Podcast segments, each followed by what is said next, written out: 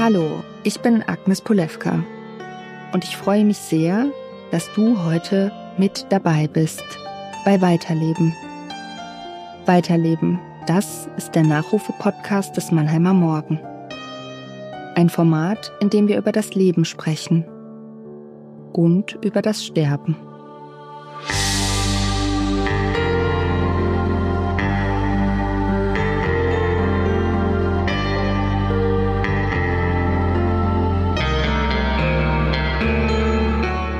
Meisten von uns sprechen nicht gerne über den Tod. Wir denken noch nicht einmal gerne daran. Aber wenn wir ehrlich sind, macht erst der Tod unser Leben so wertvoll. Er hält uns dazu an, uns die großen Fragen zu stellen. Was macht ein gutes Leben aus? Wer wollen wir sein? Wer können wir sein? Und warum ist das wichtig? Ich erzähle im Weiterleben-Podcast die Geschichten von besonderen Menschen, die etwas in der Region bewegt haben und die hier auch nach ihrem Tod weiterleben. Ich habe mit Partnerinnen gesprochen, mit Söhnen und Freunden, mit Wegbegleitern. Sie alle haben sich mit uns erinnert. Und durch sie haben wir mehr über außergewöhnliche Menschen erfahren. Ihr hört Weiterleben, ein Podcast des Mannheimer Morgen und von mir, Agnes Polewka.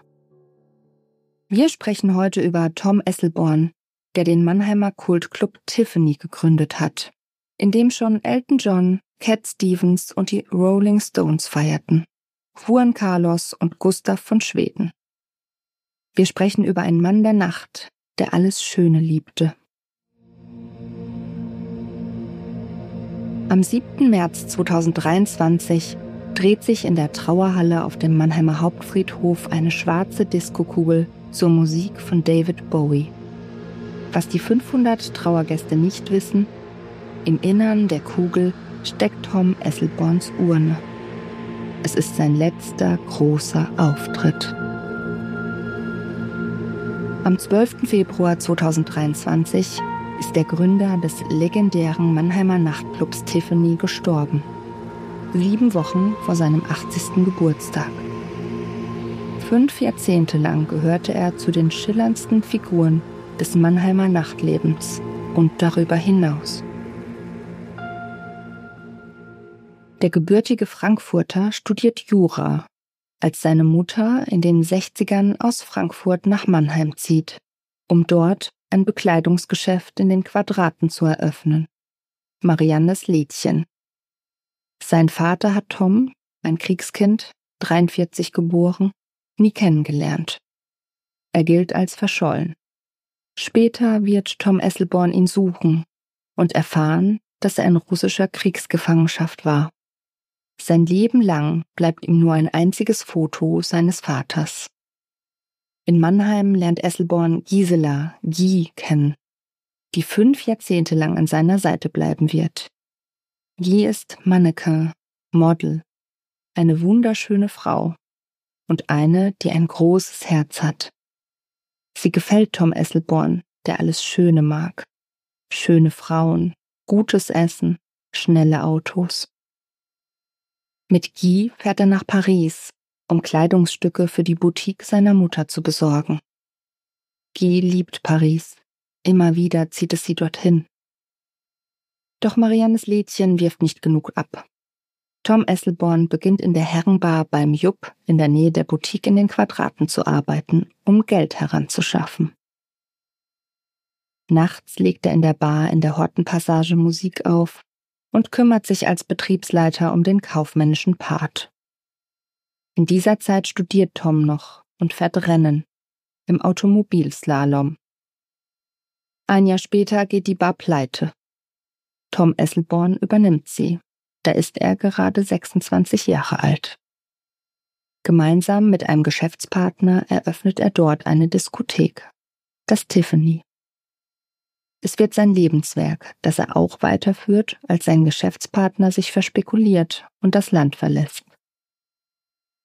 Beim Namen und beim Logo lässt sich Esselborn von einer spanischen Steakhauskette inspirieren, die pleite gegangen ist. Er kopiert es einfach Schamlos sagen die einen, gut geklaut die anderen. Wenn er von etwas überzeugt war, war ihm völlig egal, was andere über gedacht haben. Ich treffe Milian Esselborn, Tom Esselborns Sohn, in der Lounge des Tiffany. Auf den grauen Samtbänken erzählt er mir von seinem Vater. Neben ihm sitzt Max Dierschke, der 2017 im Tiffany als Betriebsleiter angefangen hat und heute gemeinsam mit Milian Esselborn die Geschäfte führt.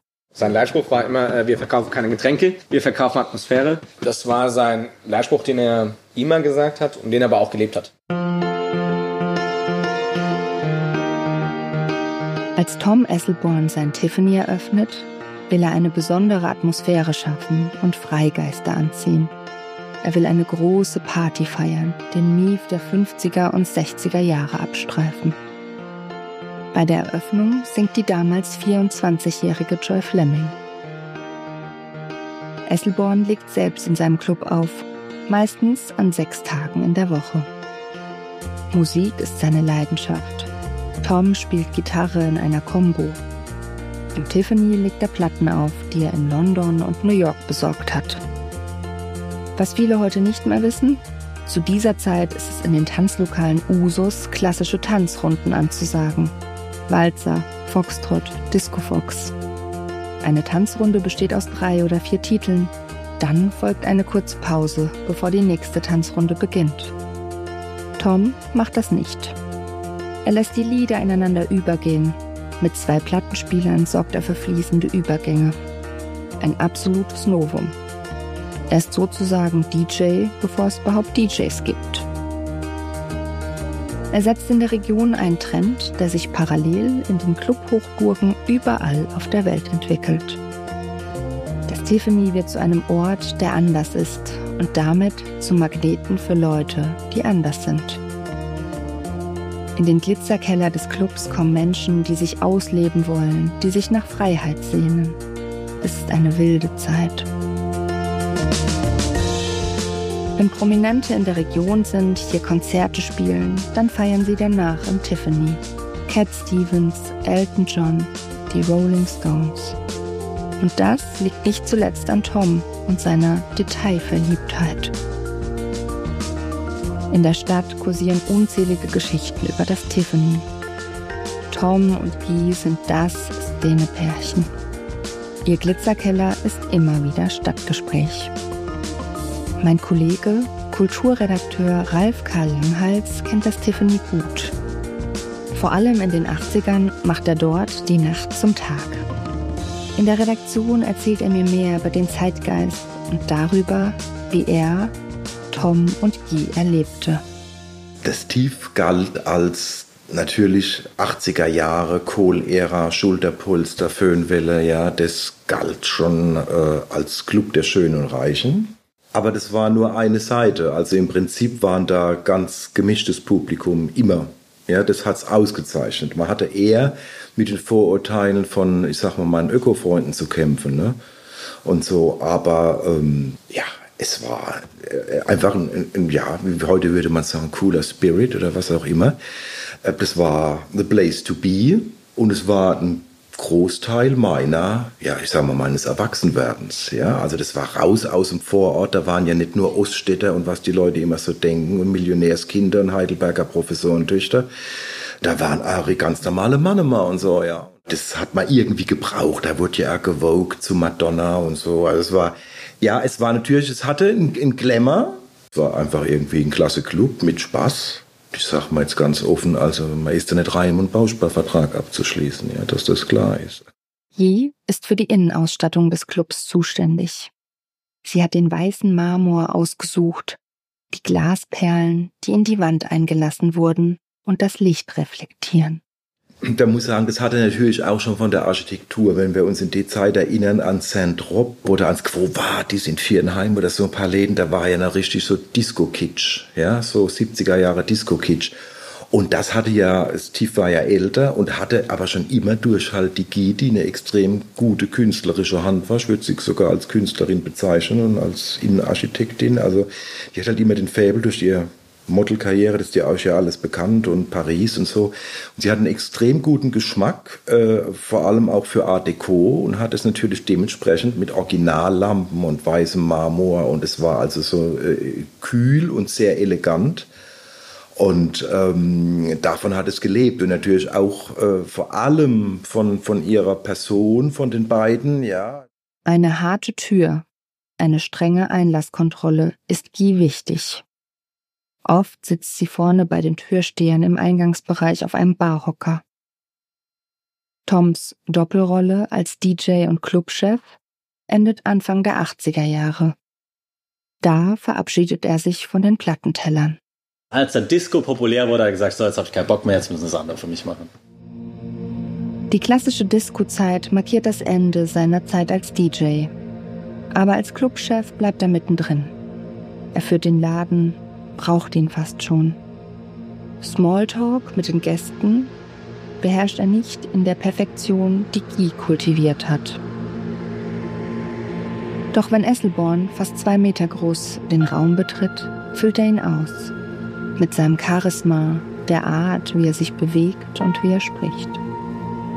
In einem Interview sagte Tom Esselborn einmal, für Kompromisse bin ich nicht gemacht. Entweder ganz oder gar nicht. Diese Unbeugsamkeit ist sein vielleicht herausstechendstes Charaktermerkmal, sagen die, die ihn gut kannten. Wenn Tom Esselborn etwas will, dann bekommt er es meistens auch und macht sich dabei nicht nur Freunde. Jahrzehntelang reist er nach Saint-Tropez, erlebt die Anfänge, als die Stadt an der Côte d'Azur zum Szeneort wird. Tom Esselborn wird ein Teil dieser Szene. Aus Saint-Tropez kennt er prominente Menschen, die auch in seinen Club kommen. Bekannte aus seiner Rennfahrerzeit verschlägt es ebenfalls nach Mannheim, wenn Rennen auf dem Hockenheimring anstehen. Und andere Sportgrößen. Tennisstar Steffi Graf feiert in den 90ern in dem Mannheimer Club. Später kommen auch die Boxlegenden Lennox Lewis und Evander Holyfield ins TIFF. Doch der Promi-Status ist kein Garant dafür, ins Tiffany hineinzukommen. 1993 macht Tom Esselborn international Schlagzeilen, als US-Folksängerin Joan Baez und Mitglieder ihrer Tourneegruppe an der harten Tür des TIFF abgewiesen werden. Der damalige Mannheimer Oberbürgermeister Gerhard Widder lässt der Künstlerin Blumen bringen, entschuldigt sich. Wenige Wochen später macht Tom wieder Schlagzeilen. Und diesmal wird es ernst für ihn. Ende Juni 1993 kommt Tom Esselborn in Untersuchungshaft. Er soll 3,6 Millionen Mark an Steuern hinterzogen haben. Zehn Monate danach beginnt sein Prozess am Landgericht. Tom Esselborn wird zu vier Jahren Haft verurteilt. Er sitzt seine Strafe ab, zuerst in Mannheim, dann wird er nach Bruchsal verlegt, weil es Probleme gibt. Was genau im Gefängnis passiert ist, darüber schweigt er sich aus. Damals und auch später. Über die Zeit hat er eigentlich nie geredet. Die Zeit scheint ihn wohl, und ich kannte ihn natürlich davor jetzt nicht so gut, weil ich halt noch sehr klein war, aber äh, von dem, was mir andere erzählt haben, hat die Zeit ihn wohl doch sehr stark verändert. Also von einem sehr exzentrischen und der immer nach außen sehr viel gelebt hat, wurde einfach ein bisschen ruhiger, ein bisschen zurückgezogener und ein bisschen bedachter. Hat wohl doch einen starken Einfluss auf sein Leben gehabt. Das bedeutet nicht, dass Tom Esselborn danach ruhig oder zurückgezogen gelebt hätte. Nur nicht mehr ganz so extrem wie zuvor.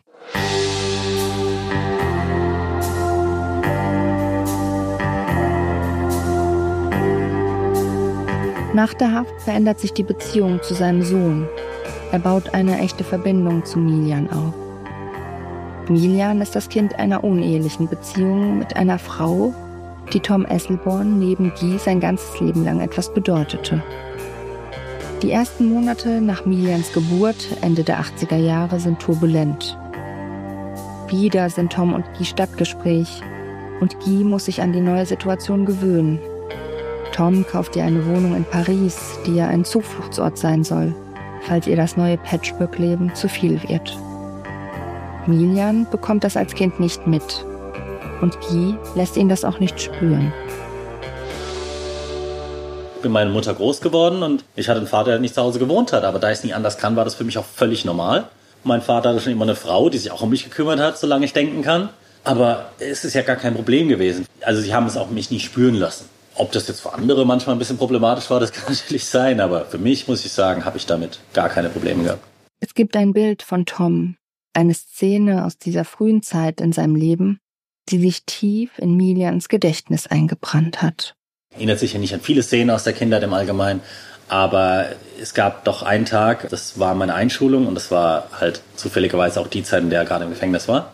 Und das wusste ich auch, das heißt, ich hatte in keinster Weise mit gerechnet. Ich war bei der Einschulung und stand da draußen auf dem Schulhof und aus dem Nichts plötzlich kam halt mein Vater mit der Fanny, dem damaligen Hund, auch sehr groß und mächtiger Hund. Und mein Vater stand da halt so und ich so, wie, wie konntest du hier sein? Das war so das Einzige, was ich noch weiß. Ich habe natürlich nicht gesprochen in dem Sinn.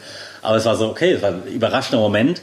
Und er hat es wohl irgendwie geschafft, wie auch immer, sich irgendwie einen Tag Freigang zu erarbeiten oder wie auch immer. Und er hat es halt geschafft, für meine Einstellung da zu sein. Als Tom Esselborn aus dem Gefängnis kommt, muss er Privatinsolvenz anmelden. In den Jahren, in denen er weg war, haben befreundete Frankfurter Disco-Betreiber das Tiffany übernommen. Unter Guy lief alles weiter. Fast wie immer. Mit dem, was er getan hat, geht Tom Esselborn nach der Haft offen um. Es schert ihn auch nicht weiter, dass in der Zeitung steht, es sei ein Prozess voller Lügen gewesen. Tom Esselborn will nach vorn schauen und sehnt sich nach allem Schönen aus seinem früheren Leben. Doch erst Ende der 2000er ist die Privatinsolvenz abgewickelt.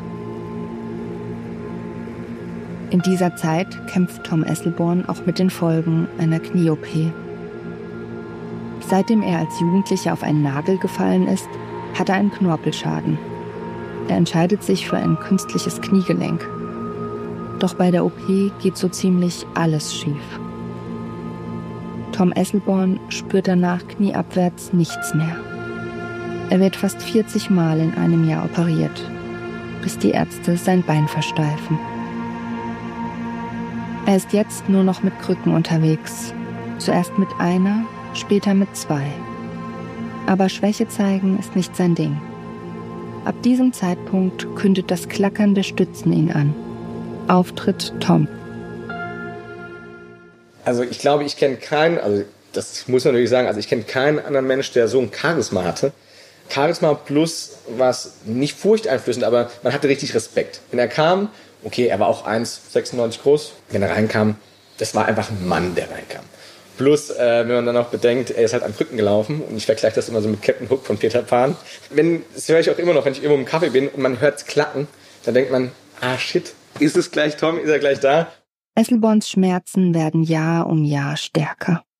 Aber das wissen nur wenige Menschen, wie sein Sohn Milian, der seinen Vater und Guy ab seinem 18. Lebensjahr im Club unterstützt auch während seines BWL-Studiums.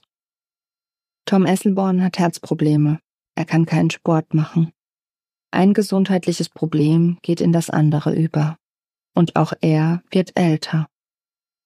2011 lassen Tom und Guy das Tiffany General überholen.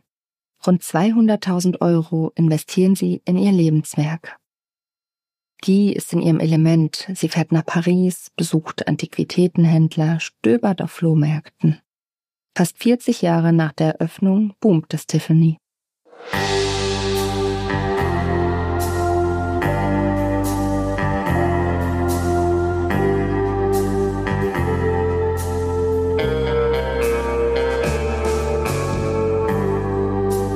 Doch dann, am 22. Februar 2017, stirbt Guy. Sie bekommt einen Schlaganfall. Adieu, Guy, schreiben Tom und Milian in die Trauanzeige hinein. Mehr nicht. Ich habe Milian und Max gefragt, ob sich Tom Esselborns Einstellung zum Leben verändert hat, als Guy starb. Aber darüber sprach er nicht. Ein Jahr nach Guys Tod bekommt Tom Esselborn selbst seine erste Krebsdiagnose. Doch nach außen hin berührt sie ihn nicht sonderlich. Er hat seine Krankheit bis zum Ende hin eigentlich nie wirklich wichtig genau akzeptiert und das sieht man halt auch da. Ich, ich zwar kurz nachdem Guy gestorben war, war das, glaube ich. Ähm, da war ich gerade arbeiten und war auf einer Schulung. Und dann ruft er mich an, ganz normales Gespräch geführt. Gar, ich weiß gar nicht mehr über was, irgendwas nicht, nicht groß Relevantes, irgendwas Geschäftliches wahrscheinlich gewesen. Und so im letzten Nebensatz, bevor wir aufklingen, ach, ach übrigens, äh, ich, ich habe Krebs. Was? Ja, nicht so schlimm. Ich wollte dir nur sagen. Hat aufgelegt. Schilddrüsenkrebs. Milian arbeitet in dieser Zeit als Wirtschaftsberater, schaut nur noch einmal in der Woche im TÜV vorbei und wenn größere Dinge anstehen. 2017 hat er seinem Vater, Max Dierschke, als Mann fürs Management empfohlen und sich selbst mehr und mehr zurückgezogen. Tom Esselborn schenkt der Krankheit so wenig Aufmerksamkeit wie möglich. Und das sorgt dafür, dass auch andere keine Angst haben. Also die Therapie sah am Anfang eigentlich ganz gut aus. Dann finden die Ärzte Metastasen, die bestrahlt werden. Immer mal wieder hat Tom Esselborn mehrere Monate Ruhe. Dann gibt es neue Probleme. Doch er trägt die Krankheit mit Fassung, tut sie immer noch ab, schenkt ihr wenig Aufmerksamkeit, nicht mehr als einem Schnupfen. Auf diese Weise lebt er leichter damit. Meistens zumindest. Er hat wahrscheinlich schon Respekt vor der Krankheit gehabt, er hat es halt spüren lassen, aber das, seine größte, größte Angst war, dass, er, dass die Haare ausfallen. Und deswegen hat er auch nie einen Spiegel im Krankenhaus gehabt. Trotz Chemo ist er an drei von vier Wochenenden im Tiffany. Man darf nicht vergessen, Tom war 79, 78.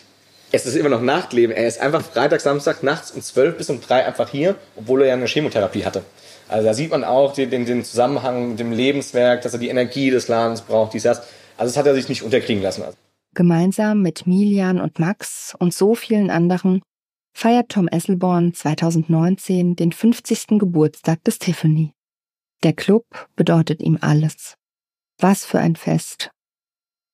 Doch dann breitet sich der Krebs weiter aus, im ganzen Körper, auch im Kopf. Und Tom Esselborn hat starke Schmerzen. Zum ersten Mal macht er sich Gedanken darüber, ob er an Weihnachten noch da sein wird. Und mit der Zeit hat es den Körper natürlich zermürbt, das hat man auch gesehen. Also körperlich hat man die Schwäche irgendwann auch gesehen. Und dann ist da noch die Pandemie. Für einen wie Esselborn, der sein ganzes Leben seinem Club verschrieben hat, ein Albtraum. Er sehnt sich nach einer guten, einer normalen Woche. Montags Stammtisch im Café Flo, Büroarbeit im TIFF, am Wochenende im Club sein. Aber dieses Leben ist mit einem Mal so weit weg. Tom Esselborn hat die Nase voll. Am ersten Abend, an dem das Tiffany nach der Corona-Pause wieder öffnet, ist er dabei und fängt sich Corona ein. Und ist dann auch, das war Mai 22, fast an Corona gestorben. Er hatte eine Lungenentzündung und war auf der Intensivstation und hat in dem Zusammenhang sogar auch dann irgendwann eine Abschiedsnachricht geschrieben und gesagt, er weiß nicht, ob er es noch schafft. Doch Tom Esselborn berappelt sich wieder, fährt im Sommer sogar wieder nach Saint-Tropez. Max und Milian führen seine Geschäfte, den Club, tun das, was Tom Esselborn und Guy ihr ganzes Leben lang getan haben. Und währenddessen muss Tom nach und nach realisieren, dass sein Leben zu Ende geht. Die Ärzte sagen ihm, dass er austherapiert ist und doch stellt er ihm wieder und wieder die immer gleiche Frage. Habe ich noch eine gute, normale Woche? Die Mediziner antworten schwammig, drucksen herum und Tom hofft. Vergebens. Diese letzte, normale Woche bleibt ihm verwehrt. Die Krankenhausaufenthalte werden länger. Das Sterben thematisiert er nicht. Ich glaube wirklich, darüber gesprochen hat er nie. Er hat es bis zum Ende nicht akzeptiert. Er wollte nicht sterben. Bis zum Ende. Das war also, er war ein Lebemann und wollte leben, egal was ist. Zwei Tage vor seinem Tod lässt er Milian und Max zu sich ins Krankenhaus kommen, um sich die Buchhaltung des ZIF anzusehen. Sie sprechen über die Zahlen und über anderes. Milian und Max wissen damals nicht, dass es das letzte Mal ist, dass sie mit Tom Esselborn sprechen. Am 12. Februar 2023 stirbt er, während beide an seinem Bett sitzen. Ausgelebt. Vielleicht wäre noch mehr drin gewesen fürs Tiff und auch für ihn, der so gern die Welt bereist hätte und doch meistens nur mit dem Auto unterwegs war, weil Guy Flugangst hatte. Anfang März dann die Trauerfeier, die er selbst bis ins letzte Detail geplant hat. Ein letztes Mal schillert Tom Esselborn in seiner Diskokugel.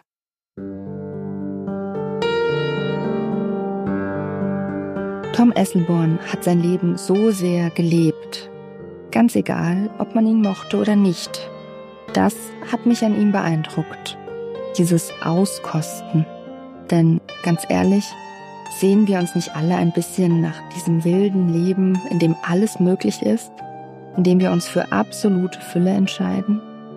Mit dieser Frage verabschiede ich mich für heute und freue mich sehr, wenn du bei der nächsten Folge wieder dabei bist. Dann werden wir gemeinsam in die Geschichte von Tobias Musler eintauchen, der Winzer war und gleichsam Pionier.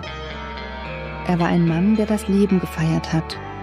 Und seine Geschichte ist gleichsam auch eine große Liebesgeschichte. Ich bin Agnes Polewka und ihr hört Weiterleben, den Nachrufe-Podcast des Mannheimer Morgen. Immer sonntags auf allen gängigen Plattformen.